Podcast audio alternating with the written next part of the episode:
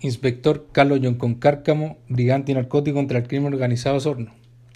Detective de la Brigante Narcótico contra el Crimen Organizado Sorno, ayer en horas de la mañana, en el marco de una investigación por tráfico de pequeñas cantidades de drogas, dispuesta por la Fiscalía Local de Río Negro, lograron la detención de un hombre y una mujer, ambos chilenos, mayores de edad, quienes mantenían en su domicilio ubicado en la ciudad de Purranque un cultivo no autorizado de cannabis sativa en modalidad invernadero, además de diversos contenedores de droga de granel del mismo género. La droga incautada corresponde a nueve plantas vivas del género cannabis sativa y la cannabis sativa granel superó los mil gramos, siendo su valor estimado en un millón de pesos.